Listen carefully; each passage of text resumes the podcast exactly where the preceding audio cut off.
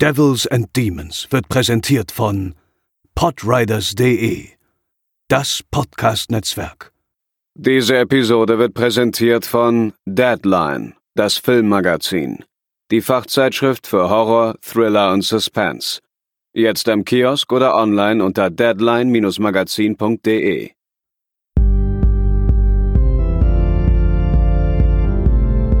They're coming to get you, Barbara. For you.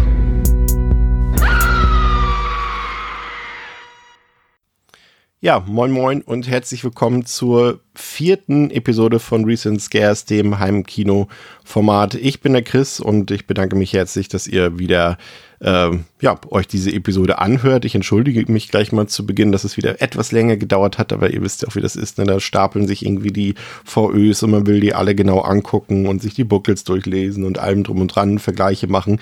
Und dann dauert das immer tatsächlich ein bisschen länger, als ich mir das so vorgestellt habe. Und deswegen mache ich diesmal auch gar keine Versprechung fürs nächste Mal, dass es dann irgendwie schneller geht bis dahin. Aber ich habe jetzt schon ein bisschen in der Zwischenzeit, als ich gemerkt habe, okay, so funktioniert das nicht, äh, schon ein bisschen an der Arbeitsweise gearbeitet und äh, werde das jetzt auch stimmenschonend immer schon häppchenweise aufnehmen, das Ganze, wenn ich jetzt ähm, eine VÖ mir angeguckt habe oder einen Film angeguckt habe.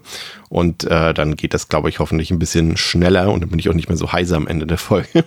Ansonsten haben wir heute ein schön buntes Programm, würde ich sagen. Wir haben hier ein paar neue Mediabooks, die rausgekommen sind. Wir haben ein paar alte Agentos, die neu aufgelegt wurden, jetzt in UHDs. Wir haben ein paar lang ersehnte Veröffentlichungen. Limbo ist endlich zum Beispiel rausgekommen fürs Heimkino. Ähm, da sind ein paar Sachen bei, äh, die ich euch auf jeden Fall empfehlen kann, aber auch ein paar Sachen, bei denen ich zumindest dezente Warnungen vor aussprechen kann. Also lasst uns doch einfach mal loslegen. Ja, den Anfang macht ähm, ein Film, den ich euch schon vor ein paar Monaten mal vorgestellt habe, und zwar The Deep House. Ähm, der kam damals schon in UK auf äh, Blu-ray raus. Ähm, das ist der, ja, der neueste Film der Inside-Regisseure äh, Mori und Bustillo. Ähm, die haben ja vorher den Film, oder währenddessen eigentlich, also der kam vorher raus, aber sie haben ihn während des Drehs zu The Deep House gemacht, Kandisha, den könnt ihr euch zum Beispiel auch bei Prime und so ausleihen.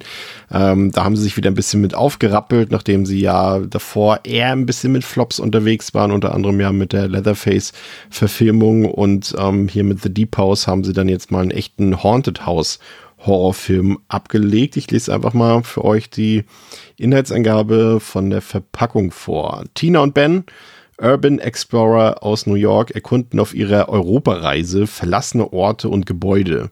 Ein besonderes Highlight, in den 1980er Jahren wurde in Südwestfrankreich ein Dorf den Fluten geopfert, um fortwährende Überschwemmung für die Region zu vermeiden. Auf dem Grund des so entstandenen Sees steht angeblich eine seitdem perfekt erhaltene Villa. Was die beiden Taucher zuerst für einen einzigartigen Fund halten, entwickelt sich zum Albtraum. Sie erkennen, dass das Haus ein grausames Geheimnis hat. Gefangen und mit gefährlich schwindenden Sauerstoffreserven stellen sich Tina und Ben die erschreckende Frage, sind wir wirklich allein im Haus?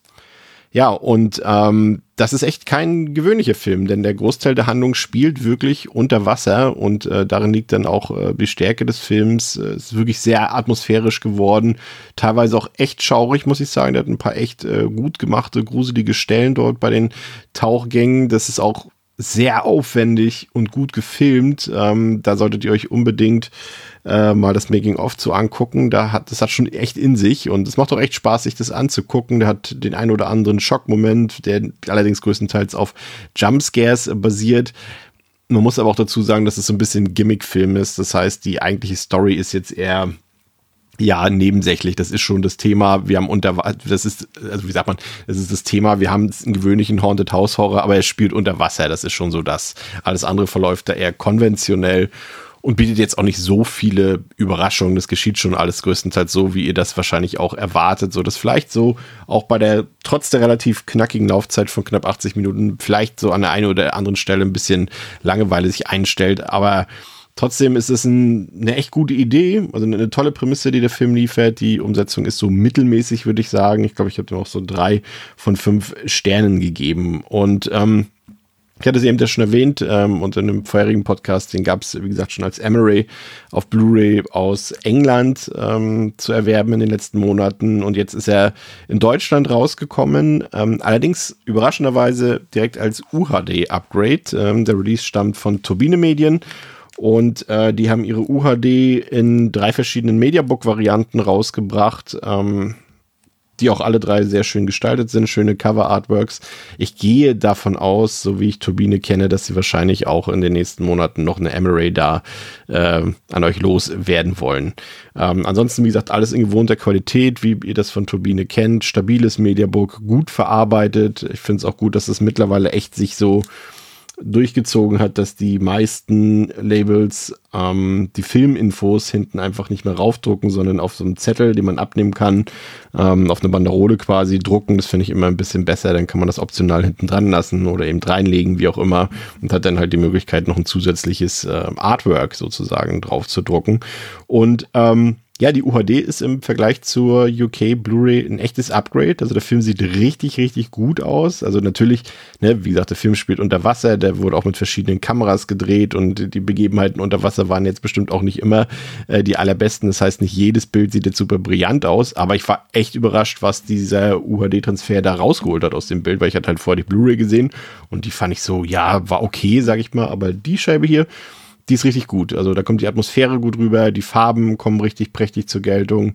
Und dazu gibt's eben auch noch eine Dolby Atmos Tonspur, die eben ähm, ja nochmal was, so eine extra Portion zur ungewöhnlichen Stimmung des Films beitragen. Ähm, für das Booklet hat man sich, äh, keine Überraschung bei Turbine, wieder für meinen Textliebling Tobias Hohmann entschieden. Der hat ein sehr umfangreiches Booklet geschrieben, was sicherlich auch nicht einfach war für einen so aktuellen Film, der jetzt äh, auch noch nicht so eine große Rezeption hat sozusagen. Ähm, aber das hat er echt gut geschrieben. Er geht da in seinen Texten auf die komplizierte Entstehungsgeschichte des Films ein. Es ist wirklich sehr spannend zu lesen, mit welchem Aufwand der Film produziert wurde. Auch dass Corona bei dem Dreh mehrfach in die Quere kam. Und ähm, ja, auch wie der Film eigentlich in Frankreich ziemlich gut lief, aber international dann auch wieder wegen Corona dann nur äh, Direct-to-Video quasi rauskam und äh, auch das äh, angesprochene Making-of ist hier auf der Disc mit drauf und das begleitet dann die Produktion des Films nochmal ordentlich. Also klar, wie gesagt, es ist ein 30, 35 Euro Mediabook. Ähm, die UK Blu-ray kostet ein Drittel davon oder noch weniger. Äh, müsst ihr selbst entscheiden, ob euch das wert ist. Aber ich fand echt, die UHD ist eine richtig, richtig gute Scheibe. Ich finde den Film ganz gut. Ähm, hab den jetzt auch schon dreimal geguckt, muss ich sagen. Also so schlecht kann er nur wirklich nicht sein. Und das Mediabook an sich ist top verarbeitet. Also wenn ihr da Interesse dran habt, ähm, sehe ich da keine Hindernisse. Vor kurzem hat Playon Pictures ähm, Park Chan-wooks neuesten Film Decision to Leave, beziehungsweise auf Deutsch Die Frau im Nebel, endlich rausgebracht, nachdem es den Film ja schon ein bisschen länger in UK auch auf Blu-ray gab. Ähm, zu der Veröffentlichung gleich mehr. Vielleicht erstmal die Frage, worum es geht in diesem Film. Auch hierzu lese ich euch kurz die Inhaltsangabe vor. Ein passionierter Hobbykletterer stürzt beim Bergsteigen in den Tod. Alles deutet auf einen tragischen Unfall hin. Kommissar Young hat jedoch seine Zweifel. Schnell fällt sein Verdacht auf Seore, die schöne Witwe des Verstorbenen. Doch schon bald gerät der Polizist in den Bann der so verletzlich wirkenden jungen Frau und er wird regelrecht besessen von ihr. Beide spielen ein Spiel, das sie schon bald nicht mehr unter Kontrolle haben.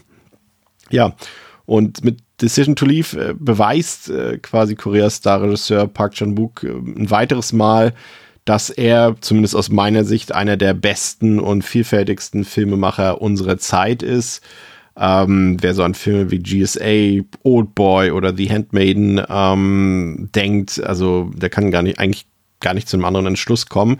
Decision to Leave ist jetzt nicht ganz so auf diesem Niveau. Ich meine, die eben von mir genannten Filme, das sind für mich einige der besten Filme aller Zeiten. Und ganz so gut ist Decision to Leave nicht. Ähm, ist aber trotzdem vor allem aus audiovisueller Sicht ein ziemliches Brett. Der Score ist fantastisch und auch die Bildkomposition sowie die Transitions, also die Szenenübergänge, die sind aller, allerhöchste Güteklasse. Und damit dürfte Parks Film ja, optisch für mich zu den herausragendsten der letzten Jahre gehören.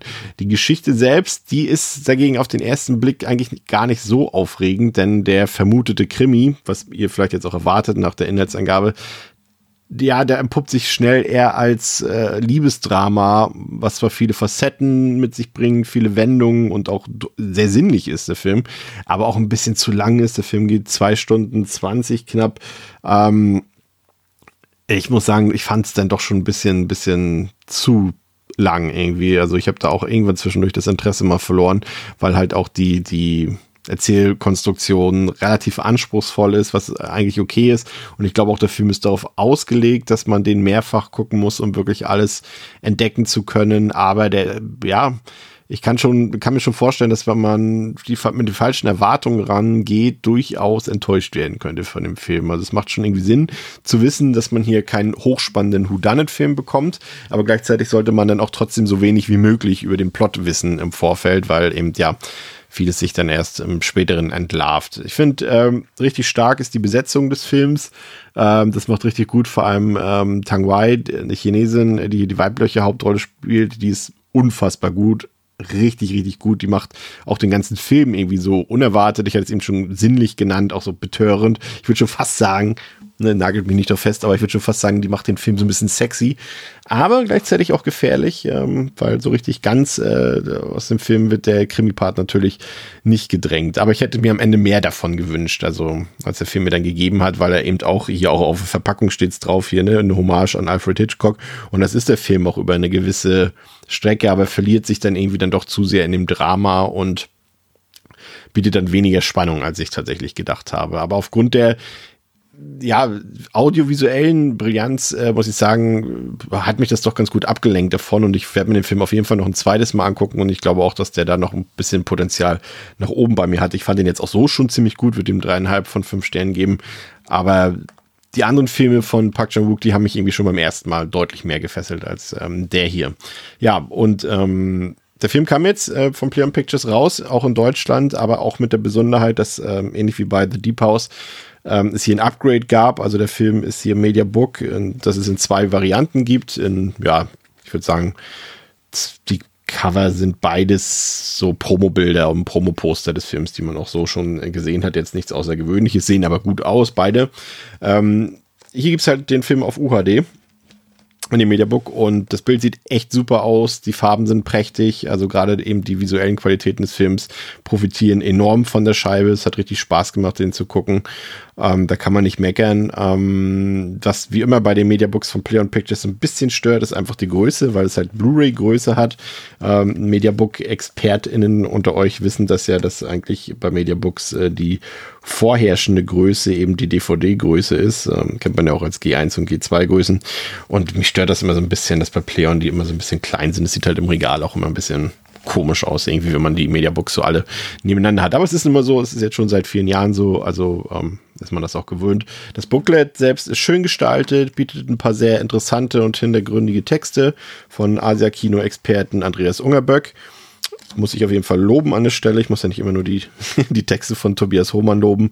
Ähm, den hier kann man auch loben. Der ist wirklich schön geschrieben, sehr informativ, sehr hintergründig, sehr tiefgründig auch ähm, was ja auch selten der Fall ist bei diesen Texten in den Mediabooks, die oft ja auch immer ein bisschen dahingeschludert sind. Also hier volle Empfehlung für. Einziger Nachteil, die Mediabooks sind fast überall schon vergriffen, also falls ihr das irgendwo noch findet, ähm, nimmt's mit.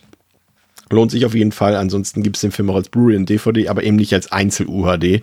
Und ich weiß ehrlich gesagt nicht, ob der Film noch einzeln als UHD rauskommen wird. Also, falls ihr den irgendwie auf Filmbörsen noch seht oder irgendwo im Saturn Mediabook und ihr Bock auf den Film habt, dann nehmt ihn im Mediabook mit. Solltet ihr machen. Ja, so viel zu Decision to Leave. Ich habe mir für euch Metamorphosis oder Lizard, die totale Mutation angeguckt. Äh, ein Film, der jetzt hier von ähm, Cinestrange Extreme rausgekommen ist in ihrer Bahnhofskino-Edition, quasi im Mediabook. Und ähm, ja, worum geht's in diesem Film mit diesem illustren Titel? Peter Hausman, Professor des Gentechnischen Instituts der Virginia Universität, forscht auf dem Gebiet der DNA, um das Altern der menschlichen Zellen zu stoppen. Aus Angst, seinen Forschungsauftrag zu verlieren und um rasche Ergebnisse zu erzielen, testet er sein neu entwickeltes Serum an sich selbst. Bereits nach wenigen Stunden hat er seinen Körper nicht mehr unter Kontrolle. In einem Anfall unbändiger Aggressivität tötet er eine Studentin. Er wird von der Polizei überwältigt und in ein Hospital gebracht. Verzweifelt versuchen die Ärzte, die DNA-Reaktion zu stoppen, aber keine Chance. Peter altert innerhalb weniger Stunden zu einem hundertjährigen Mann. Willy, Peters Assistent und Freund, erkennt als erster, was passiert. Peter hat es geschafft, den Alterungsprozess der Zellen zu stoppen. Mehr noch, die Transformation der DNA ist rückläufig. Er mutiert zurück zur Urform menschlichen Lebens, zu einem prähistorischen Monster. Als die Kreatur aus dem Hospital ausbricht, hinterlässt sie eine blutige Spur der Verwüstung. Alle Versuche der Polizei, die Bestie aufzuhalten, scheitern.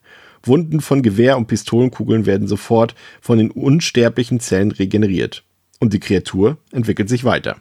Ja, Metamorphosis bzw. Lizard ist ähm, eine italienische Rip-Off-Mischung, würde ich sagen, aus äh, Die Fliege, also The Fly von Kronberg und so klassischen Frankenstein-Motiven. Gerade die, die Verbindung aus Romantik ähm, und Buddy-Horror äh, lässt einen doch schon häufig irgendwie auch an Cronenbergs Die Fliege denken. Ähm, inszeniert wurde das äh, spannenderweise von keinem geringeren als von der Italo-Kino-Legende George Eastman.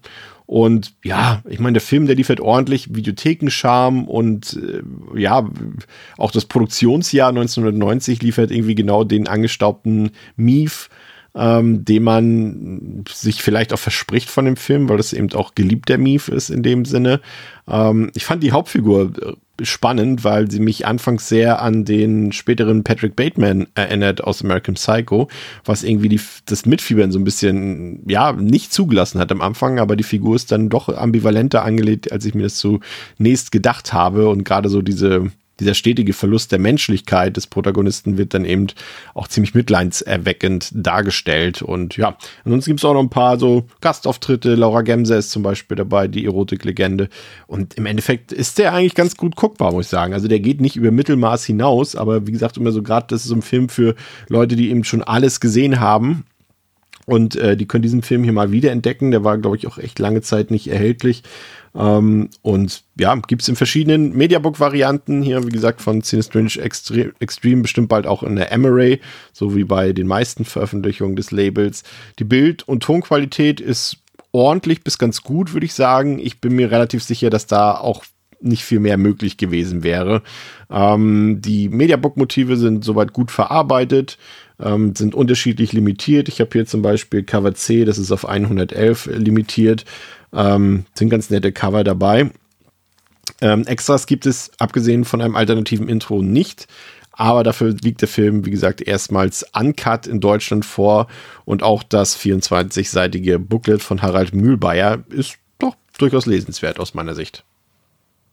Dann habe ich was für die Freunde des Edeltrashs, äh, beziehungsweise vor allem des chinesischen Edeltrash. Das ist ja so, dass es da irgendwie gefühlt äh, für YouTube und auch für die ganzen TV-Sender, da werden immer so, so 60 bis 70-minütige Filme zusammengeschustert, äh, teilweise ohne Sinn und Verstand, die aber irgendwie Spaß machen. Und da sie zumindest ein etwas höheres Produktionsvalue haben als äh, die meisten Asylum-Filme, sind die irgendwie für mich auch äh, besser guckbar als eben die Sachen aus der, aus der Trash Trash-Schmiede aus den USA. Und da ist jetzt rausgekommen Shark Escape. Äh, Splendid bringt die übrigens raus, neuerdings diese Filme. Ich finde das witzig. Ich meine, man kann die, glaube ich, auch günstiger irgendwie bei YouTube oder über VPN gratis sogar gucken teilweise. Aber gut, man kann sie jetzt eben auch kaufen. Und ähm, in Shark Escape, ähm, ja, geht es um Haie, ne? Am Morgen nach einer ausgelassenen Party wird ein thailändisches Strandresort von einem gewaltigen Tsunami getroffen. Während sich die Überlebenden in einem zerstörten Hotel wiederfinden und verzweifelt einen Ausweg suchen, schwimmt ein riesiger weißer Hai in das überflutete Gelände. Und er hat Blut gerochen. Ja, ist eben ein typischer chinesischer TV-Film. Diesmal ohne Krokodile. Ich habe jetzt mal auch irgendeinen Film, wie ist der denn noch? Ähm, auch so ein, so, so ein Film geguckt mit Krokodilen war das. Ähm, hier gibt's aber fiese Haie. Ähm, ja, das Setting bleibt, sage ich mal, gängigen Genre-Konventionen üblich, relativ simpel gehalten. Es gibt eben ein Unwetter, eine Gruppe von Menschen wird von der Außenwelt abgeschirmt, ein Hai kommt und Menschen sterben. Und das ist okay. Also der Film hat eine echt knackige Laufzeit mit 67 Minuten. Die High-Effekte sind gar nicht mal so übel.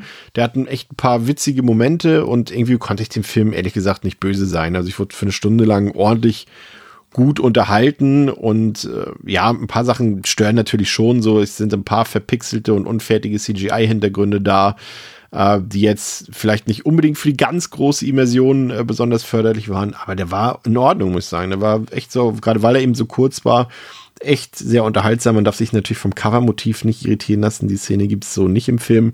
Also gibt es keine ähm, äh, jungen Damen im Bikini und schon gar nicht Haie in dieser Größenordnung und in dieser Pracht zu sehen. Aber war, gibt genug High-Time, im wahrsten Sinne des Wortes.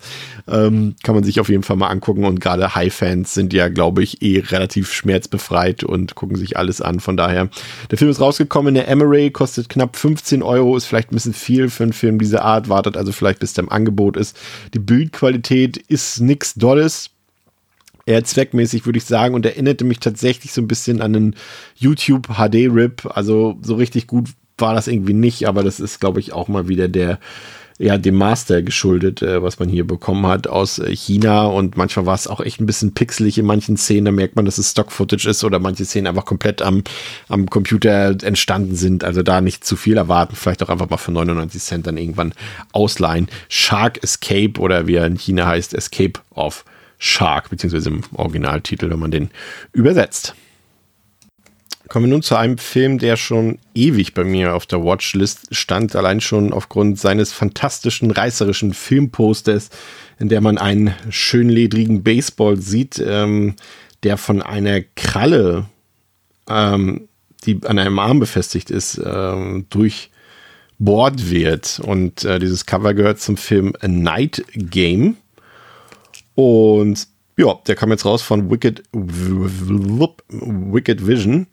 Ähm, worum geht's? Eine mysteriöse Mordserie hält die Polizei in Atem. Ein Vergnügungspark ist der Tatort. Die Opfer sind blonde Mädchen. Die Regierung setzt Lieutenant Mike Seaver unter Druck. Noch hat er keine Spur und die handgeschriebenen Zettel des Mörders ergeben keinen Sinn. Viel Glück oder alles Liebe, das sind die Wörter, die ein Star auf Autogrammkarten schreiben würde. Als nach dem siegreichen Baseballspiel der Astros schon wieder eine Frau tot im Park liegt, wird Mike plötzlich klar, wann der Täter erneut zuschlagen wird. Doch wer ist der Killer, der für jeden Sieg einen Mord begeht? Während der Kopf nach ihm fahndet, schlendert seine 20 Jahre jüngere und blondere Frau Roxy über den Vergnügungspark. Und die Astros führen bereits 2 zu 1. Ja, ähm, ich würde sagen, der Film äh, fungiert so ein bisschen als Bindeglied äh, zwischen dem ja immer unbeliebter werdenden Slasher Ende der 80er Jahre und dem damals dann aufkeimenden oder aufkommenden Hype um Serienkiller-Thriller. So, ne? Das Schweigen der Lämmer hat da ja auch viel ausgelöst und alles, was so darum rundherum geschehen ist. Und ähm, die Sachen, die mir gefallen haben an Night Game, äh, waren vor allem die Mord- und Spannungssequenzen. Die waren echt cool gemacht. Sie waren schön inszeniert, waren spannend inszeniert, waren auch schön düster. Aber alles, was so dazwischen passiert, insbesondere eben ähm, ja die Ermittlungsarbeit von Roy Schneiders Lieutenant und auch seine Beziehungskiste, das war irgendwie sehr bieder und irgendwie auch langweilig und auch ohnehin hat Roy Schneider für mich eben in seiner Macho-Rolle so gar nicht funktioniert. Aber einen gewissen Charme und einem gewissen Unterhaltungswert in einigen Szenen kann ich dem Film auf jeden Fall nicht absprechen, aber ich hätte mir echt gewünscht, dass der ein bisschen knackiger und vor allem auch ein bisschen dynamischer inszeniert worden wäre. Ähm, der Film kam, wie gesagt, von Wicked Vision raus in mehreren Cover-Varianten als Mediabook und ähm, das Bildmaster, das hat eine ziemlich gute Qualität aufgewiesen, vor allem die Farben kamen für mich richtig gut zur Geltung und da gibt es echt ein paar, auch ein paar Szenen, gerade eben die angesprochenen Spannungs- und Mordsequenzen, wo auch ein bisschen mit Farben gespielt wird. Und äh, da kommt die Scheibe auch richtig gut zur Geltung. Was weniger gelungen ist, äh, muss ich gestehen, ähm, war das äh, Booklet äh, von Christoph N. Kellerbach. Das fand ich eher mittelmäßig und es war auch ja, sehr standardiert, standardisiert geschrieben, nichts Besonderes soweit, aber allein fürs Cover-Artwork müsst ihr euch mal angucken von Night Game. Das sieht so geil aus und allein dafür bleibt der Film, glaube ich, auch in meiner Sammlung. Den Film selbst werde ich mir aber bestimmt auch irgendwann noch ein zweites Mal angucken. Ja, schauen wir uns nun ähm, eine recht frische Veröffentlichung an von einem Film, der auch äh, bei dem Fantasy Filmfest Nights lief, und zwar Don Jens Sakra. Ähm, worum geht's in dem Film? Der mächtige Kampfkünstler Feng ist der hoch angesehene Anführer der Bettlersekte, bis er eines Tages unter Mordverdacht gerät. Von der Kämpfertruppe ausgeschlossen und geächtet, bleibt ihm nur noch die Flucht. Um seine Unschuld zu beweisen, muss Feng eine Reise antreten, die ihn zu den mysteriösen Wurzeln seiner Vergangenheit führt. Doch unsichtbare Feinde arbeiten bereits an seiner Zerstörung. Er muss sie finden und besiegen. Ja, und mit Sakra wollte Hongkong-Superstar Donnie Yen federführend einen waschechten Wuxia-Blockbuster auf die Leinwand bringen. Ähm, und man muss ja auch sagen, der ihr gar nicht mehr so blutjunge Actionheld ist jetzt auch schon 60, glaube ich. Ähm, gibt dabei ja auch immer noch eine tolle Figur vor der Kamera ab. Wir haben ihn ja zuletzt auch im aktuellsten John Wick-Film gesehen. Ähm, aber ein bisschen eitel scheint der sympathische Schauspieler offenbar dennoch unterwegs zu sein, weil anders kann ich mir die künstlich äh, verjüngenden Glattbügelungen seines Gesichtes in dem Film nicht so ganz erklären. Aber nun gut, im Prinzip ist das ja jetzt erstmal kein Problem, was den Film irgendwie schlechter macht. Aber ein Problem kann dagegen die ziemlich wirre Geschichte des Films werden. Zumindest für jene Zuschauenden, die nicht mit der mythischen Sagen- und Legendenwelt Chinas vertraut sind. Wer da irgendwie mit wem und wer da gegen wen und aus welchen Gründen, das wird jetzt nicht immer auf Anhieb klar und bremst den Film auch an vielen Stellen gehörig aus dass äh, Donnie Yen da irgendwie schon seit vielen Jahren selber nicht mehr Regie geführt hat. Das merkt man so ein bisschen an der Vermittlung der Erzählung auch an, vielleicht auch ein bisschen mehr und gerade in den dramatischen Aspekten des Films äh, werden dessen Schwächen dann noch ziemlich offenbart. Aber dem gegenüber stehen dann aber auch schwer unterhaltsame, teilweise richtig, richtig toll inszenierte Kämpfe mit ordentlich Wucht, Dynamik und auch dem ein oder anderen Blutspritzer gegenüber. In manchen Momenten vor allem bei den Fantasy-Elementen wurde dann ja so ein bisschen nachgeholfen mit, ich nenne es zwar vorsichtig, mit maximal durchschnittlichen Digitaleffekten, die so ein bisschen an diesen Dragon Ball Evolution-Film erinnert haben, wurde da so ein bisschen nachgeholfen, aber das ist gerade noch gut genug, um irgendwie nicht aus dem Film herauszureißen. Lediglich das Ende oder gegen Ende gibt es so ein paar Szenen, die unter Wasser spielen, da war dann auch meine digitale Schmerzgrenze, sage ich mal, erreicht. Also so richtig zu empfehlen ist Sakra letztlich nicht, äh, vor allem nicht für Neulinge im chinesischen Kino, aber trotz der zahlreichen Schwächen hatte ich persönlich eine nette Zeit mit Donnie Jens Film, ähm, dem aber etwas weniger Epik und vor allem auch etwas weniger Lauflänge, auch 130 Minuten, hätte dem Film ganz gut zu Gesicht gestanden. Und der Film kam von den geschätzten Leuten von Cape Light Pictures raus. Ähm, die haben den Film sowohl als herkömmliche Blu-ray als auch im UHD Mediabook herausgebracht und letzteres habe ich für euch geguckt und getestet und wurde erstaunlicherweise Cape Light untypisch ähm, enttäuscht. Also ich finde, das Bild der UHD wirkt extrem künstlich nachgesch nachgeschärft, was aus meiner Sicht ähm, sogar für ein paar Doppelkonturen gesorgt hat. Also irgendwie habe ich das Gefühl, dass das Master sich äh, nicht unbedingt angeboten hat für einen Transfer auf eine UHD. Also ich halte da die Blu-ray-Disc sogar für die etwas bessere Variante. Zudem hat sich äh, die Disc zweimal aufgehangen in einem von meinen beiden Playern. Das mag allerdings auch Zufall gewesen sein, weil UHDs sind ja generell anfälliger für solche Aussetzer. Ähm, aber ja, da war ich schon ein bisschen enttäuscht am Ende. Das Design des Mediabox ist dagegen sehr gelungen. Ich mag das gezeichnete Cover-Artwork. Das sieht richtig, richtig klasse aus. Auch die Verarbeitung ist äh, wie gewohnt bei Cape Light lobenswert und hochwertig. Gibt ein 24-seitiges Booklet. Das ist schön gestaltet, aber inhaltlich sehr schwach, muss ich gestehen. Also, das ist ja bei Light eh immer so ein bisschen Hit or Miss. Manchmal haben sie echt tolle Booklets. Äh, hatten wir gerade bei, bei Bloodsport, was ich super fand. Das war eines der besten der letzten Zeit. Aber hier ist dann wieder eins bei, ja, viel Promo-Gelaber, eine Biografie von Donnie Yen, alles schön gewascht, sage ich mal, ne? Alles so auf, auf Promo halt, kein kritisches Wort drin und so weiter und so fort. Und dazu gibt's dann noch ein paar Kurzbeschreibungen der wichtigsten Figuren im Film. Da geht halt echt mehr.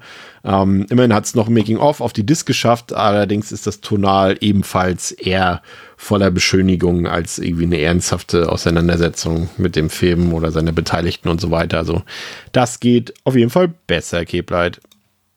Ganz frisch draußen ist ähm, der Film The Legend of the Swordsman, beziehungsweise Swordsman 2, beziehungsweise hier veröffentlicht unter dem Titel, Titel Meister des Schwertes 2. Äh, Und ähm, ja, worum geht's? Ähm, ganz kurz ist es hier auf der Verpackung des Mediabooks beschrieben. Ming-Dynastie. In Japan herrscht Krieg. Einige Generäle setzen sich nach China ab um von dort eine Gegenrevolution zu planen, unter ihnen auch Hattori.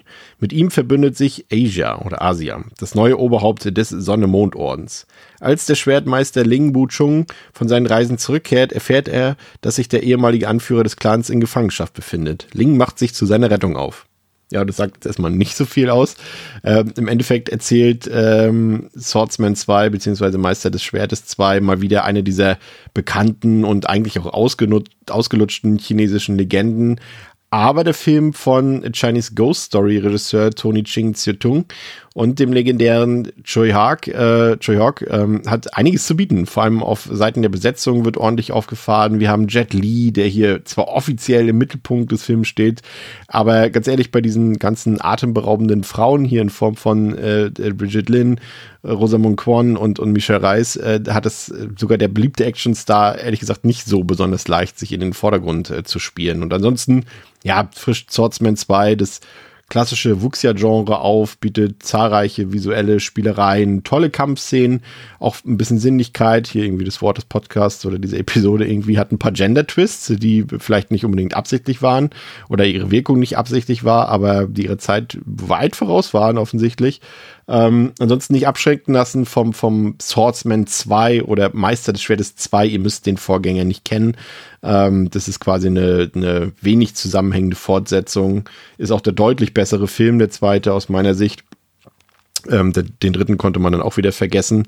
Äh, gehört auf jeden Fall zu den Filmen aus dem Hongkong-Kino, die man durchaus gesehen haben sollte. Und der Film kam jetzt raus in zwei Mediabooks von äh, TNG Vision Film, limitiert auf je 1000 Mediabooks. Ähm, ja, wer das dir bekennt, weiß, worauf er sich einlässt, wenn er das kauft. Das sind äh, eher labbrige Mediabooks, die man auch so schön hin und her schwuppen kann hier. Ähm, ja, ist nicht so besonders gut verarbeitet, eher billig, labbrig. Ähm, das Booklet hat verpixelte Bilder, ist, der Text ist schlecht formatiert und der Text ist auch nur bedingt lesenswert. Also das ist schon nicht so der Hit. Ähm, die Blu-ray an sich bietet geläufig, die geläufige Version ähm, aber auch die taiwanesische Langfassung immerhin, allerdings auch nur in Mandarin mit englischen Subtitles.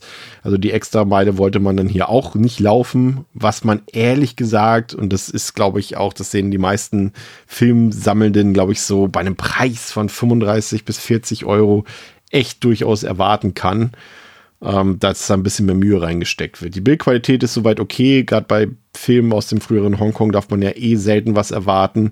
Ähm, aber auch hier wurde jetzt irgendwie kein besonderer Aufwand betrieben, aber das ist schon in Ordnung. Aber wie gesagt, der Preis, ich weiß nicht so recht, ist echt ein bisschen zu teuer. Dann macht doch mal ein bisschen hochwertigere Mediabooks und nicht diese Schwabbeldinger hier. Ansonsten, ja, Synchronfassung ist gut. Hat man auch die Auswahl aus der TV-Fassung und äh, der Videosynchronfassung das passt alles. Also wie gesagt, wer den Film sehen will und in der Sammlung haben will, ja. Ähm, ansonsten eher nicht. Also Film gut, VÖ, ne. So, dann habe ich für euch den Film The Layer gesehen, ähm, der bei Leonine rauskam als Emery und in The Layer geht es um die Royal Air Force Kampfpilotin Kate Sinclair, die in Afghanistan über einer gefährlichen Rebellenhochburg abgeschossen wird. Auf ihrer Flucht vor den Angreifern stößt sie auf einen alten, versiegelten Bunker, in dem offenbar Experimente mit Aliens durchgeführt wurden. Was einst zur lebendigen Kriegswaffe herangezüchtet werden sollte, erwacht nun zum Leben und will nur eins: töten. Kate kann sich zunächst in eine US-Militärbasis retten, doch als die Kreaturen aus dem Bunker ausbrechen und den Kommandoposten angreifen, bricht die Hölle los. Ja, und ähm, ich muss gestehen, im direkten Vergleich äh, zum letzten Hellboy und äh, vor allem zu The Reckoning ähm, fand ich jetzt Neil Marshalls äh, neuen Monsterfilm hier, The Layer, eigentlich ziemlich unterhaltsam und nett.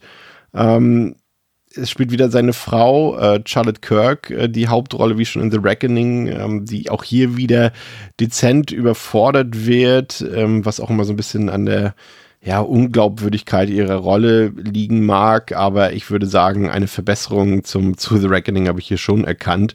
Und prinzipiell, ganz ehrlich, man, also es wird ja viel gelästert über diese Verbindung zwischen Neil Marshall und, und Charlotte Kirk, aber ganz ehrlich, irgendwie ist es ja auch ein bisschen süß, ne, wenn ein Ehepaar als Regisseur und Hauptdarstellerin gemeinsam Filme dreht, ist doch irgendwie nett. Auf jeden Fall erinnert ähm, The Layer, der Film, hat mich so ein bisschen an die äh, Videospielreihe äh, Dark Pictures erinnert. Da gibt's ja den einen Teil House of Ashes.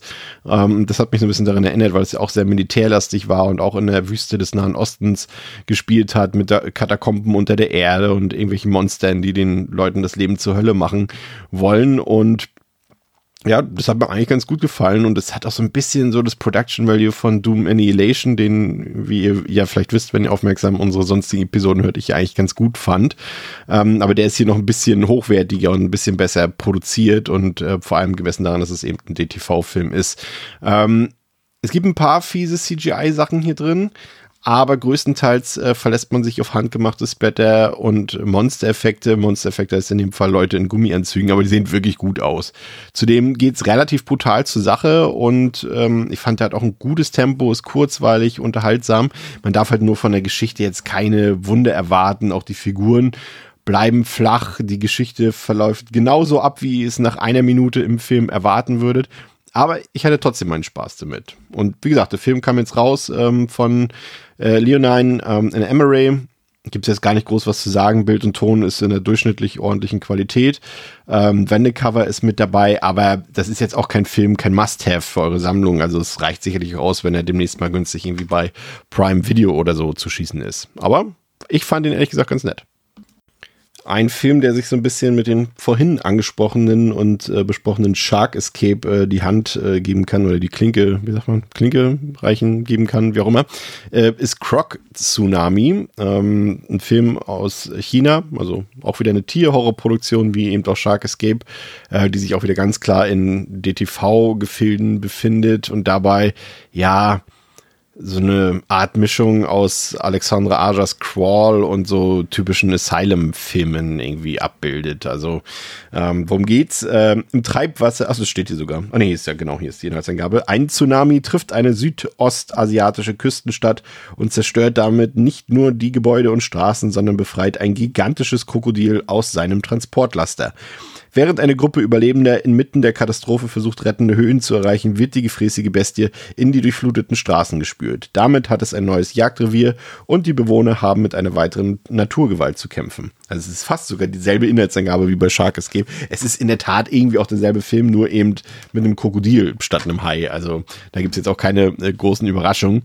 Ähm, ja, was soll ich sagen? Der Film ist letztendlich nicht schlecht genug ähm, und vor allem auch nicht schlecht genug getrickst jetzt, um irgendwie als, als chinesisches Äquivalent irgendwie zu Asylum durchzugehen, aber erzählerisch und visuell ist der jetzt auch weit entfernt von irgendeinem angesprochenen Film Crawl, der hier auch auf der Verpackung auch beworben wird tatsächlich.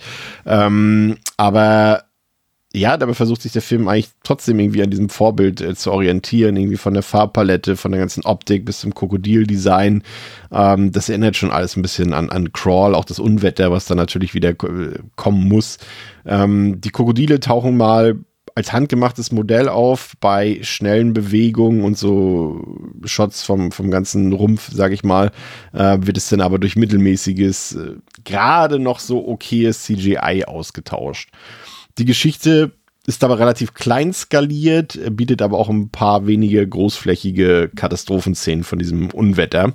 Ähm, und ansonsten bedient sich die Geschichte eigentlich größtenteils bekannter Motive und Tropes, gepaart mit dem erwartbaren Kitsch und Pathos, den man jetzt von so einer chinesischen Produktion ja standardisiert bekommt. Am Ende hat das nicht wehgetan, auch wenn mir ehrlich gesagt die 78 Minuten Laufzeit doch deutlich länger vorgekommen sind als gedacht. Ähm, was mir allerdings gefallen hat, ist, dass der Film sich erstaunlich ernst nimmt und eigentlich wenig Comic Relief dabei hat. Also so Tierhorrorfreunde, die können hier auf jeden Fall mal reinschauen, aber einfach nicht zu viel erwarten und vor allem nicht sowas wie Asylum erwarten. Ähm, wie gesagt, zu Disc selbst kam der Film wie Shark Escape von Splendid auf Blu-ray und DVD raus und hat auch mit denselben Problemen zu kämpfen. Es gibt ähm, Bildprobleme aus meiner Sicht. Äh, ich habe auch hier wieder das Gefühl gehabt, dass ein niedrig aufgelöster Transfer äh, verwendet wurde für die Blu-ray, der eigentlich eher für YouTube oder für das Fernsehen angefertigt wurde und das sieht irgendwie ja, auf, zumindest auf einem halbwegs großen Fernseher nicht so besonders gut aus. Also auch hier würde ich sagen, leitet euch den Film vielleicht mal aus für 99 Cent bei Prime Video. Die Disc würde ich jetzt, wenn man nicht Hardcore-Sammler ist, äh, würde ich jetzt nicht unbedingt kaufen. Etwas länger her ist schon der Release ähm, des koreanischen Films Project Wolf Hunting, ähm, der ja auch auf dem Final, ich sage immer Final Fantasy Filmfest. Das wird sich auch nicht mehr ausetablieren. Ähm, auf dem Fantasy Filmfest lief der Film ja schon und der ist ja so eine Mischung. Da sollte man auch jetzt auch nicht so groß spoilern. Ich lese mal die Inhaltsangabe von, vom Cape Media Book vor. Eine Gruppe gewalttätiger Schwerverbrecher soll von den Philippinen nach Südkorea ausgeliefert werden. Um die Sicherheit der Zivilbevölkerung zu gewährleisten, erfolgt die Überführung auf den Seeweg. An Bord des alten Frachtschiffs Frontier Wolf. Begleitet von knapp zwei Dutzend hartgesottenen Polizisten werden die Straftäter unter Deck eingesperrt und streng bewacht. Doch die Crew ist unterwandert worden. Die Gangster haben Saboteure eingeschleust und jede Menge Waffen an Bord geschmuggelt. Es dauert nicht lange, bis ein blutiger Kampf ausbricht, der unzählige Leben kostet. Was jedoch niemand ahnt, im Rumpf des Schiffs lauert eine noch viel größere Gefahr. Und äh, darauf wollen wir jetzt dann auch nicht näher eingehen, aber ich sag mal so, der Film ist irgendwie so eine Mischung aus Battle Royale, aus Con Air, aus The Raid, aus ähm, Predator, aus äh, Terminator, Universal Soldier, irgendwie alles äh, zusammen die, ja, weiß ich nicht, ähm, also ich muss sagen, äh, ich war damals so ein bisschen überrascht. Ich habe den ja im Kino gesehen und ähm, ich fand den Film super. Also es war genau mein Ding. Ich fand, der hatte eine unfassbar, ja, menschenfeindliche, gewalttätige Stimmung, Atmosphäre, was man so kaum in den letzten Jahren irgendwie im Kino sehen konnte. Vielleicht jetzt so ein Terrifier 2 oder so vielleicht. Ähm, und der ist halt hyper brutal, der Film. Und hier werden so viele Köpfe zermatscht und äh, Leiber zer, zerteilt und sowas alles. Es hat mich echt umgehauen. Es hat richtig Spaß gemacht und hatte gleichzeitig auch, weil der Film so fies war und so böse war, hat mir das richtig, richtig gut gefallen. Und ich war, bin dann immer wieder überrascht, wenn jetzt Leute den Film sehen und sagen, ja, das war jetzt irgendwie gar nicht so doll. Also ich bin, weiß ich nicht, also ich finde, gehört, der gehört zu den brutalsten Filmen der letzten Jahre, die man sich reinziehen kann, aber vielleicht sind wir auch einfach schon zu abgestumpft dafür. Ich habe keine Ahnung. Also gerade jetzt so im Vergleich zu Terrified 2 sind die Effekte hier ziemlich, ziemlich gut geworden, zumindest die handgemachten. Es gibt mal so zwei, drei CGI-Effekte, ähm, aber alles, was handgemacht ist, sieht richtig, richtig gut aus. Also ich finde den Film super, aber ja, bei den meisten kam der jetzt tatsächlich doch gar nicht so gut an, wie ich das ähm, gedacht hätte. Aber gut, so ist das manchmal. Ne? Der Film wurde auf jeden Fall im Mediabook von Cape Pictures veröffentlicht. Leider nur als Blu-ray und nicht äh, wie zuletzt üblich als äh, Ultra HD. Deswegen, ja, ich weiß nicht, das Bild wirkt so ein bisschen blass und kontrastarm was aber auch, glaube ich, zum Teil so gewollt war seitens der Filmemacher. Generell ist es auf jeden Fall eine sehr ordentliche Disc und vor allem in Sachen Sound sogar eine außerordentlich gute Scheibe. Also Sounddesign, äh, Tonspur richtig, richtig gut. Das Mediabook, ähm, selbst kommt so in so einer Lederoptik daher, die ihr vielleicht auch schon öfter jetzt bei Cape Light gesehen habt, äh, wurde auf jeden Fall schon des Öfteren benutzt. Das Artwork ist okay, ist definitiv kein Highlight. Es gibt allerdings auch wirklich keine guten Poster-Motive oder Artworks für den Film, die man da jetzt irgendwie hätte verwenden können. Von daher mache ich da jetzt Cape Light keinen großen Vorwurf. Das Booklet ist schön gestaltet, ist gut und großzügig bebildert.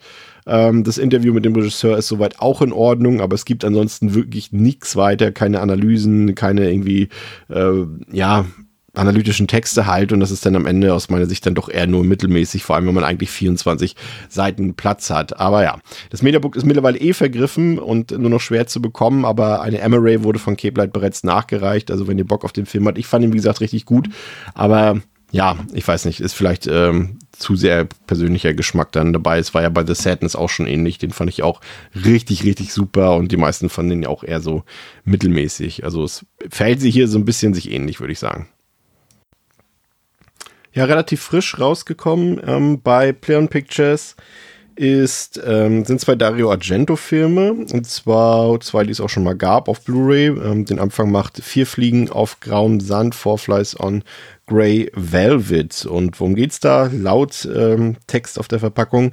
Schock statt Rock. Drummer Roberto verliert den Bezug zur Wirklichkeit und landet in, einem Albtra in einer Albtraumwelt.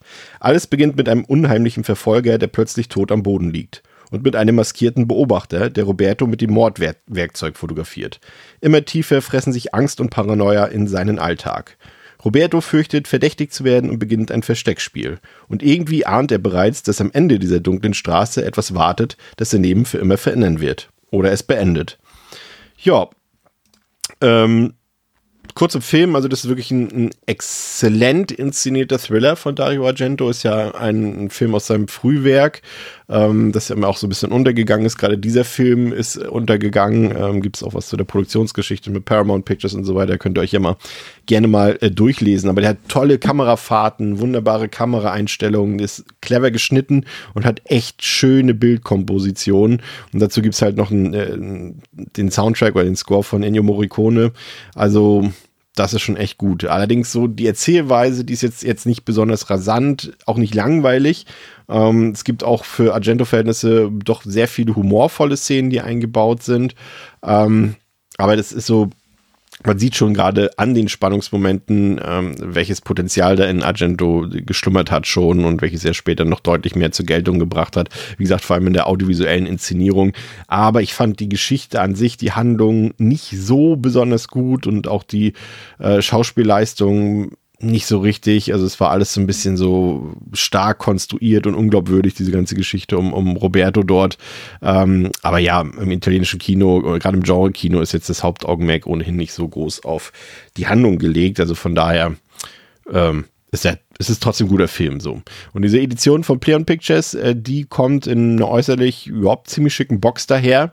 Darin befinden sich zum einen vier auf Karton gedruckte Aushangkarten, drei einseitig bedruckte Poster und ein dickes Booklet, dessen Inhalt allerdings größtenteils so aus Abdrücken von Postern, Presseheftmaterialien und so weiter besteht. Und da ist noch ein Text von Paul po Poet drin. Ähm, der ist auch ziemlich gelungen. Der beschäftigt sich mit so mit den Hintergründen zum Film und bietet auch eine gute Analyse. Das wird auch ergänzt ähm, um die Extras, die sich auf der Disc befinden. Da ist zum Beispiel eine spielfilmlange, sehr sehenswerte Dokumentation dabei. Ähm, dazu gleich nochmal mehr.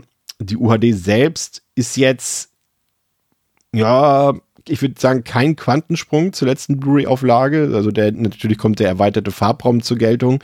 Ähm, und ja, ich weiß nicht so recht so. Also klar, also zum einen, also gleich jetzt Warnung, also ich bin großer Filmkorn-Fan, aber gerade so Digital-Freaks, die so eher digitales Bild mögen, für die ist es vielleicht nichts, weil hier echt Filmkorn groß geschrieben wird. Ähm, an der Tonspur hat sich nichts geändert, gibt eine 2.0 PCM-Spur, die ist in Ordnung. Ähm, ja, Box enthält also eine UHD, zwei Blu-rays, auf dem Blu-ray ist ebenfalls der Film und die Extras drauf. Ähm, aber ein kleines Highlight ist, würde ich sagen, auf jeden Fall ähm, die Beilage des Soundtracks mit den Stücken von Ennio Morricone. Ähm, das finde ich immer lobenswert. Das ist so, für mich ist das ein Gimmick oder eine Beilage, die viel cooler ist als jetzt irgendwie Poster oder Postkarten oder sowas. Ein Soundtrack, so, das ist schon noch ein bisschen was mit einem gewissen Wert oder mit einem gewissen, ja, also das hat was für mich, finde ich persönlich gut. Jetzt kommt aber das ganz große Aber zu dieser Edition. Wer nämlich das ähm, letzte Mediabook oder die letzte Mediabook-Auflage schon besitzt, der sollte hier nicht zugreifen aus meiner Sicht. Denn vom Menü der Disk über den Text im Booklet bis zu den Extras auf den Disk gab es das alles schon in der letzten Auflage. Da ist nichts Neues dran. Lediglich die Verpackung ist anders und eben das Bild wurde für die UHD ein bisschen aufpoliert. Aber nicht so sehr, dass es sich lohnt, hier zu upgraden. Also ich würde Leuten, die den Film schon haben, abraten davon. Ähm, alle anderen, die den Film mal sehen wollen und nicht haben, die können natürlich bedenkenlos zuschlagen, aber auf jeden Fall upgraden würde ich aus meiner Perspektive nicht. Und zudem hat sich jetzt auch im Nachgang noch so ein bisschen herausgestellt, auch dank ähm, ja, der, der Expertisen von ein paar Leuten aus diversen Foren, dass ja, es wohl also ist mir dann auch aufgefallen, es gibt so ein paar Stellen, ich glaube, es waren so ein, zwei Stellen, an denen die deutsche Synchronfassung nicht synchron ist. Also das, der Ton ist asynchron in dem Fall. Das darf natürlich nicht passieren. Und es gibt an einigen Stellen auch Artefaktbildung und das soll natürlich auch nicht passieren. Ich weiß jetzt nicht, ob äh, Pion Pictures da die Discs austauschen wird, aber ich wollte euch zumindest schon mal auf diese kleinen Fehler hinweisen, die ja letztendlich bei einem Produkt dieser Preisklasse auch nicht passieren dürfen. Deswegen müssen wir da auch nicht drüber schweigen, würde ich sagen. Dann habe ich was äh, für euch getestet, äh, eher für so die Premium-Kunden, würde ich mal sagen. Und zwar kam ähm, Terrifier 1 und 2 in einer Komplettbox in Frankreich raus von ESC Films und von Shadows, das ist glaube ich ein Streaming-Dienst. Und die haben ja, wie gesagt, eine allumfassende, ich würde sie eher Art the Clown Box äh, nennen, herausgebracht. Äh, dort findet ihr die Anthology All Hallows Eve ähm, in einer recht bescheidenen Bildqualität als Blu-ray vor. Das war ja diese ähm, Anthologie in der Art quasi seinen ersten richtigen populären Auftritt hatte. Dann liegt äh, dieser Edition Terrify 1 als Blu-ray bei und der neueste Film, also Terrify 2, sowohl als Blu-ray als auch als UHD. Ähm, und ja, das Ding kostet knapp 80 Euro, ist wie gesagt ein ziemlich teures Premium-Produkt. Allerdings kosten die Filme in Deutschland ja sogar, wenn man sie zusammenrechnet, sogar noch viel mehr Geld. Ähm, aber es gibt natürlich die günstige Alternative in UK, bei der ich allerdings mit der Bildqualität überhaupt nicht zufrieden bin. Deswegen wollte ich dann doch jetzt hier ein Upgrade haben. Ich weiß, ich bin jetzt nicht der größte Fan dieser Filme, aber ich will sie auf jeden Fall in der Sammlung haben, weil ich sie doch irgendwie trotzdem häufiger gucke, auch wenn ich sie nicht so mag. Ähm, und da hat mir die Bildqualität nicht so gut gefallen. Deswegen die ist hier auf jeden Fall besser, außer jetzt bei All Hollows Eve, da ist sie, wie gesagt, nicht so gut. Ähm, ja, und wer auf jeden Fall ein schönes Sammelstück haben will, ähm, der liegt hier auf jeden Fall richtig. Äh, das Ganze ist ähm, in einem sehr stabilen, schönen Pappschuber untergebracht, der auch mit Spotlack veredelt ist und ein wirklich toll gezeichnetes Artwork besitzt. Ähm, an der Unterseite der Box befindet sich dann noch eine Limitierungsnummer. Ähm, und die Discs selbst sind dann auch in einem auch richtig stark gestaltetem Steelbook untergebracht. Aber wie gesagt, noch zu dem Film selbst äh, ist zumindest ein kleines Achtung versehen. Die Filme sind nur im O-Ton drauf und alternativ mit französischen Untertiteln. Also es gibt keine deutsche Synchro, aber äh, wer die einmal gehört hat, der weiß ohnehin, dass die ziemlich großer Müll ist. Dann gibt es noch ein paar kleine Gimmicks. Es gibt zwei Postkarten, es gibt einen runden Sticker, zwei Poster, zehn Fotokarten. Dazu gibt es ein 32-seitiges Booklet, welches echt schön aufgemacht ist und auch reichlich bebildet ist, aber ausschließlich französische Texte enthält. Sollte man auf jeden Fall dazu erwähnen. Dann gibt es noch einen Pin dazu, einen Button dazu, sieht alles ganz hübsch aus. Ich habe mir auf jeden Fall die, es gibt zwei Varianten, eine etwas günstigere Version, die hat glaube ich 60 Euro gekostet und die etwas teurere, die hat 80 Euro gekostet. Nennen wir sie jetzt mal Deluxe-Version, die habe ich mir geholt. Und dort gibt es zu Terrifier 1 und 2 jeweils noch eine VHS-Edition dazu und richtig coole Cover-Artworks sind dabei, sind richtig schön aufgemacht in den VS-Editionen. Ähm, sind dann äh, auch nochmal die Blu-rays drin enthalten und das sind vor allem auch richtige VS-Hüllen, nicht diese amerikanischen Papphüllen, sondern hier diese Plastikhüllen, die wir in Europa hauptsächlich gehabt haben in den Videotheken. Also das noch mal, macht noch ein bisschen mal etwas mehr mit her sozusagen und es bringt vor allem in dieser Deluxe-Edition noch vielleicht das coolste Gimmick der ganzen Edition mit, nämlich eine Audiokassette, auf der sich der äh, Clown Café Song befindet. Das fand ich richtig stark. Also wenn, schade, dass die Filme nicht so ganz mit dieser Edition mithalten können, aber wer die Filme mag, ich glaube, das ist eigentlich die beste Version, die man haben kann von den Art the Clown Filmen. Mein ganz äh, schlichten Release hier gibt's von American Carnage. Den haben sicherlich einige von euch ähm, auf dem Fantasy Filmfest gesehen ähm, vor nicht allzu langer Zeit und der Film kam jetzt von Tiberius Film auch fürs Heimkino raus, so ein bisschen unter ferner liefen. Ich glaube, der kam auch tatsächlich nicht so gut an bei den Leuten. Mir hat er tatsächlich ganz gut gefallen. Ähm, worum geht's? Kurz vor der Wahl befiehlt ein Gouverneur, alle illegalen Immigranten zu verhaften. Doch einigen Jugendlichen wird ein Angebot gemacht. Wenn sie freiwillig im Altersheim arbeiten, können sie sich und ihre Familien retten. Schnell merken die Jugendlichen, das Haus gleicht einem Gefängnis und mit den Alten stimmt etwas überhaupt nicht. Die Heimleitung verfolgt einen bitterbösen Plan.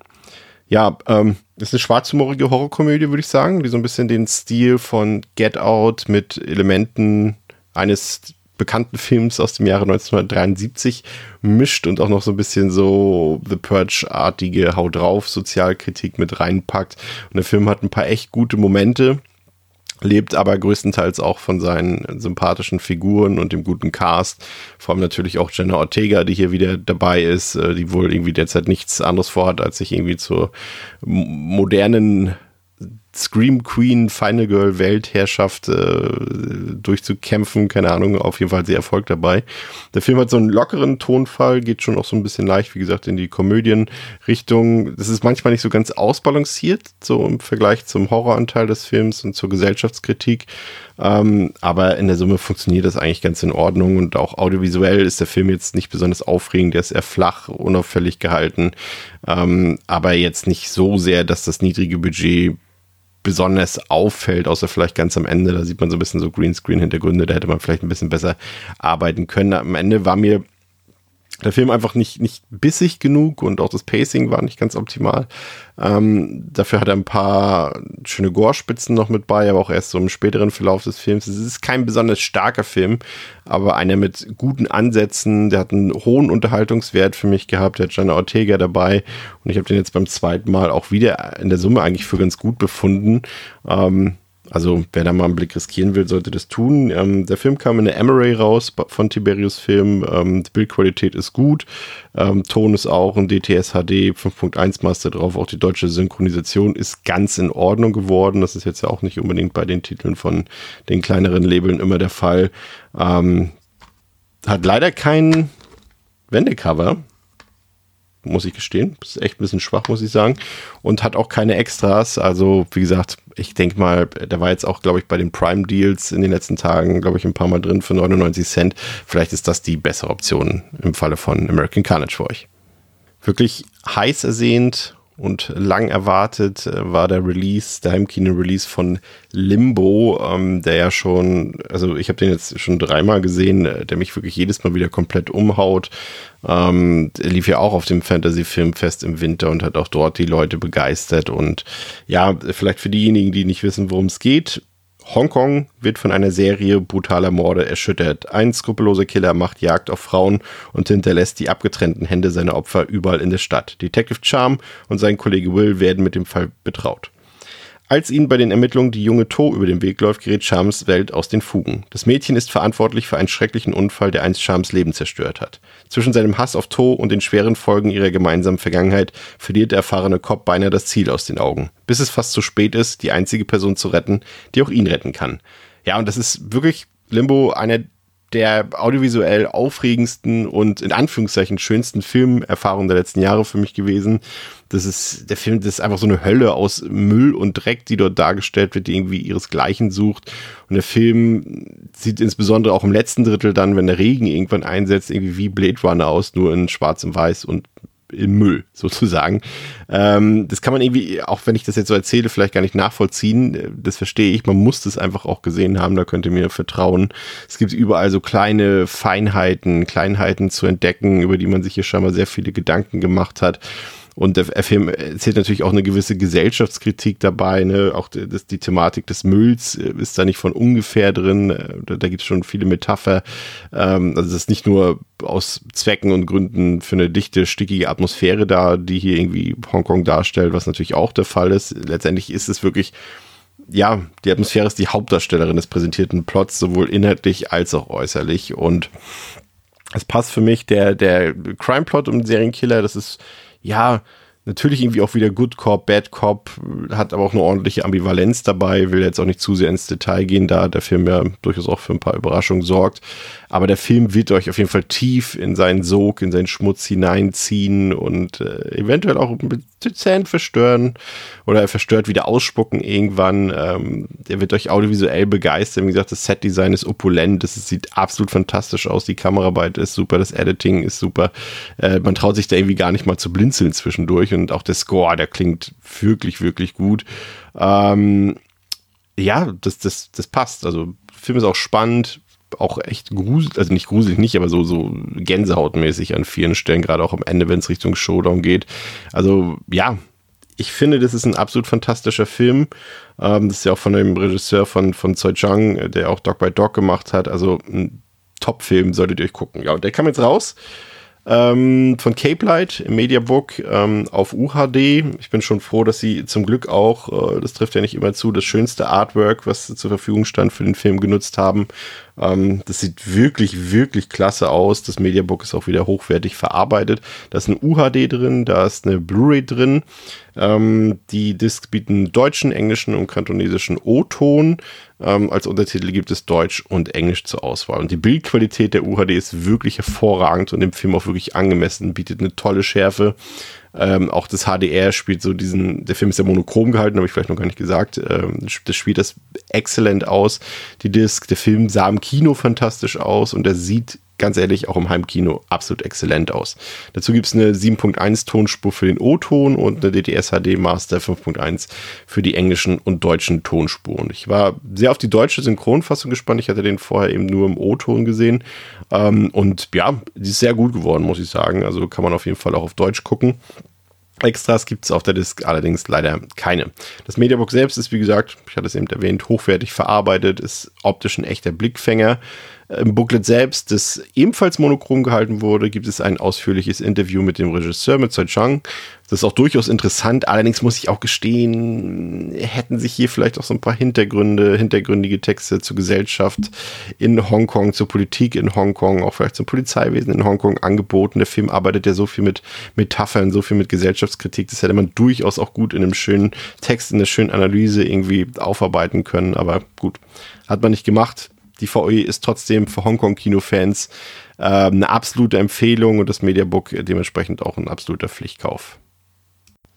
Dann habe ich mir den Heimkino-Release von der Bush Media Group zu Night Siren angesehen. Äh, der lief ja auch ähm, in Sidges, aber lief auch auf dem Fantasy Filmfest.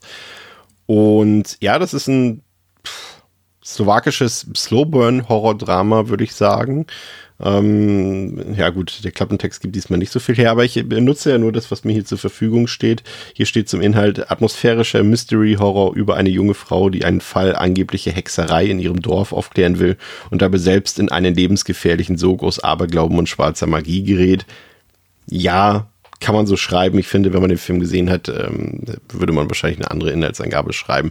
Also ist, wie gesagt, ein, ein slowakisches Slowburn-Horror-Drama, das sich vor allem eher mit Misogynie auseinandersetzt, mit den Bräuchen, mit den Mythen und mit den Traditionen, die ja sich so in so einem Ort abspielen, wie in dem der Film spielt.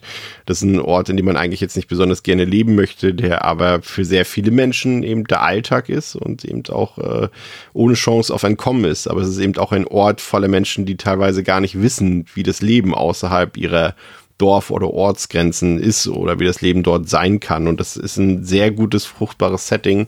Ähm, das ist, wird, ja, liefert unheilvoll, unheilvolle Bilder, atmosphärische Bilder und hat irgendwie die ganze Zeit so einen bitteren Beigeschmack. Man fühlt sich irgendwie die ganze Zeit unwohl, wenn man diesen Film guckt. Und das ist ein ganz klarer Pluspunkt. Ähm, und Stück für Stück entfaltet sich dann die Geschichte, die jetzt nicht immer ganz rund ist, aber die dank der vor allem gut geschriebenen, ambivalenten Figuren durchgängig interessant ist und auch oft spannend ist trotz des eher langsamen Tempos.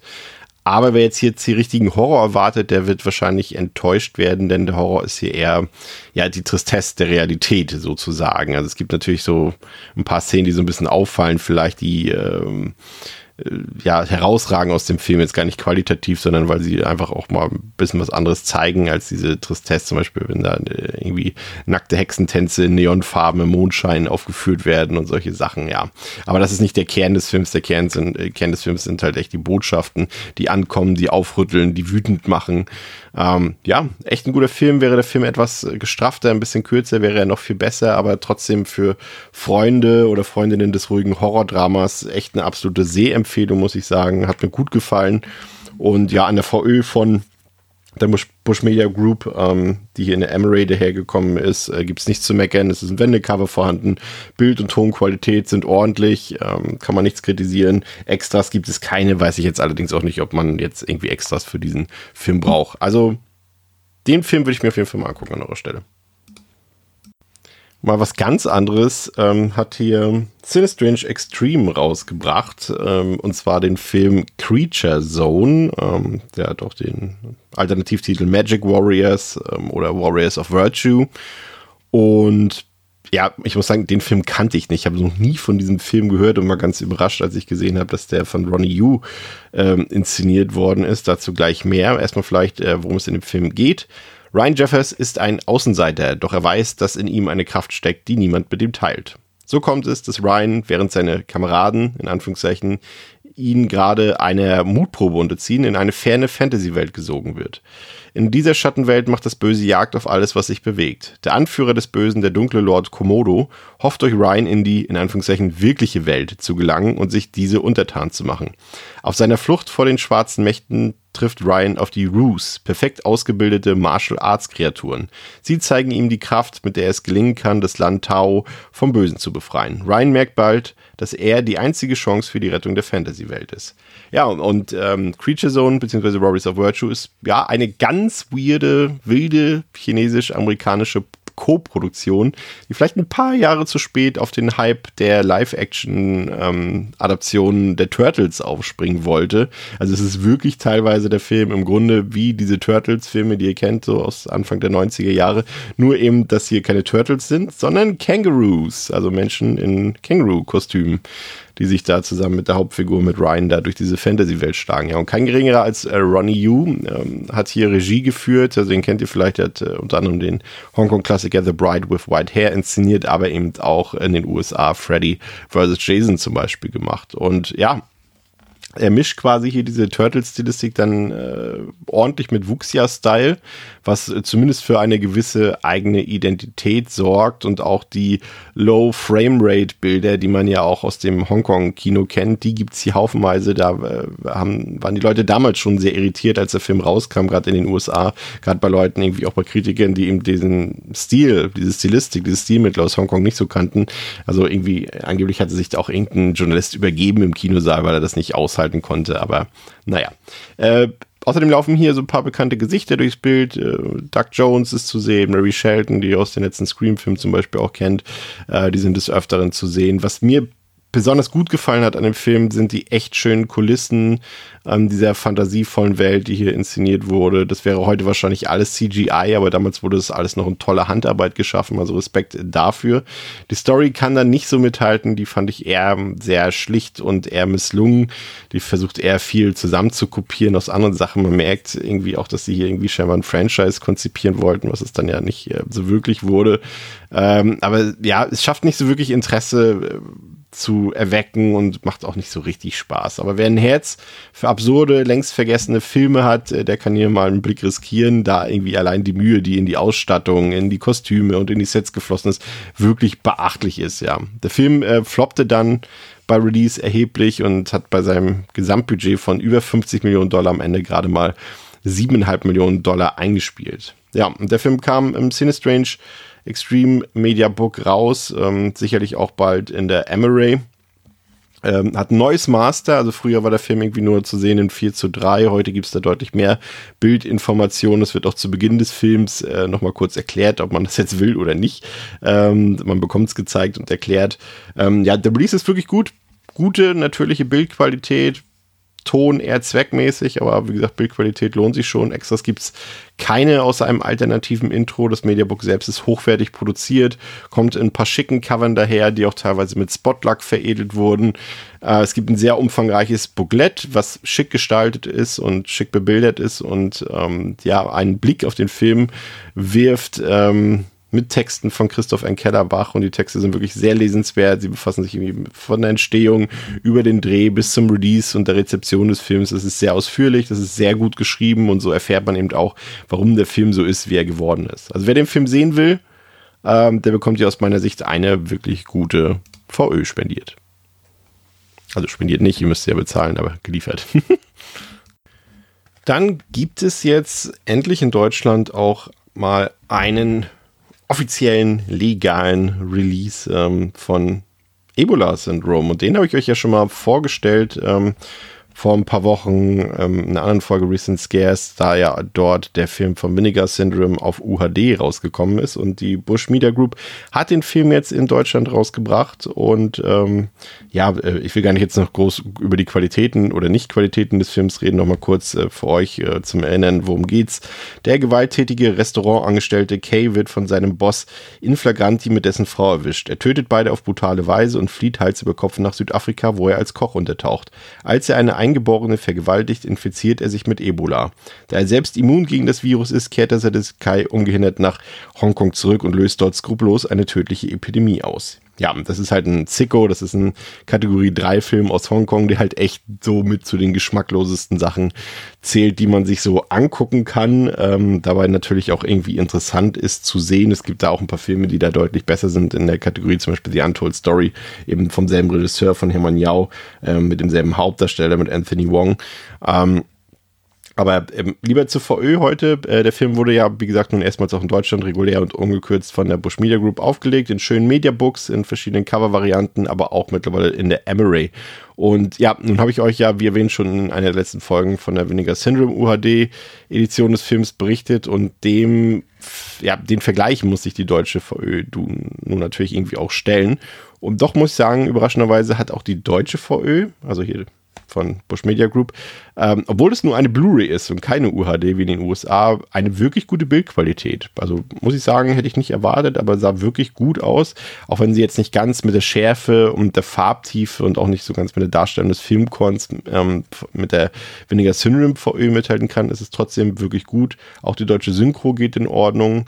Extras gibt es leider keine. Da gab es zumindest auf dem US-Release immerhin Interviews, Audiokommentare und ein paar Featuretten.